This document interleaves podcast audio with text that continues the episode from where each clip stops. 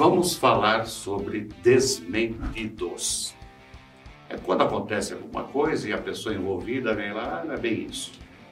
O Stanislau Ponte Preta, que era a, o pseudônimo do jornalista Sérgio Porto, que já morreu, dizia o seguinte: com quantas mentiras você faz um desmentido?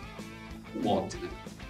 O episódio mais recente envolve a deputada Joyce Asselman, mais conhecida como Peppa Pig. Ela engordou um pouquinho, né? Depois que passou ter aquela vida ótima. Bom, ela apareceu toda machucada.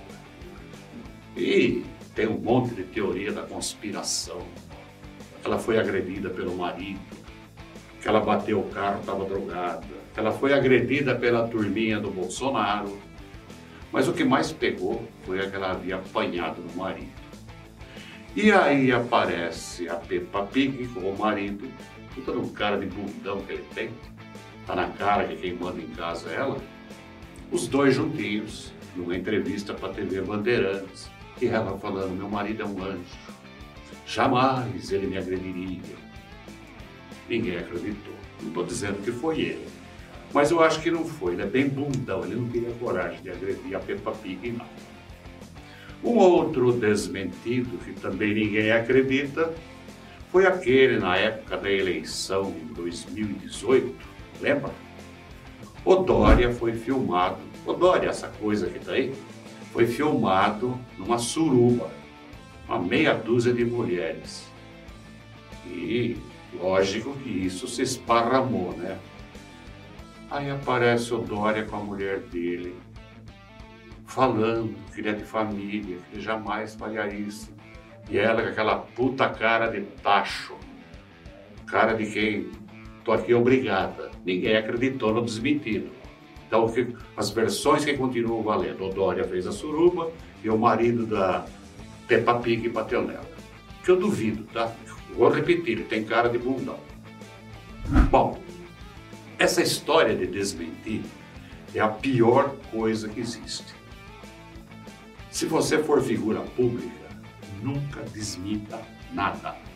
Deixa a coisa que o assunto esfria. Eu me lembro que lá pelos anos 1970, 1980, os jornais publicavam os editais dos cartórios de protesto. Então aparecia lá, devedor, fulano de tal, e quem estava protestando.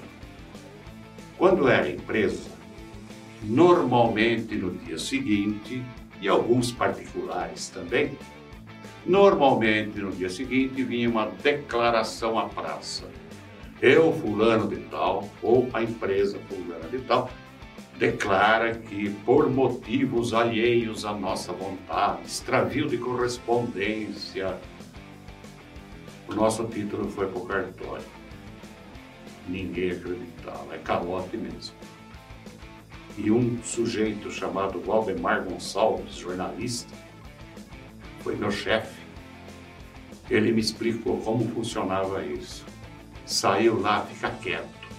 No dia seguinte, são outras pessoas, são outras as bolas da vez. Então você não precisa ficar lembrando o povo que você foi protestado. É a mesma história do desmentido. Ah, fulano é viado.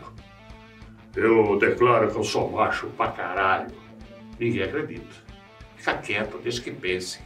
Aliás, às vezes é melhor se fazer de viado que pega uma mulherada fácil, fácil.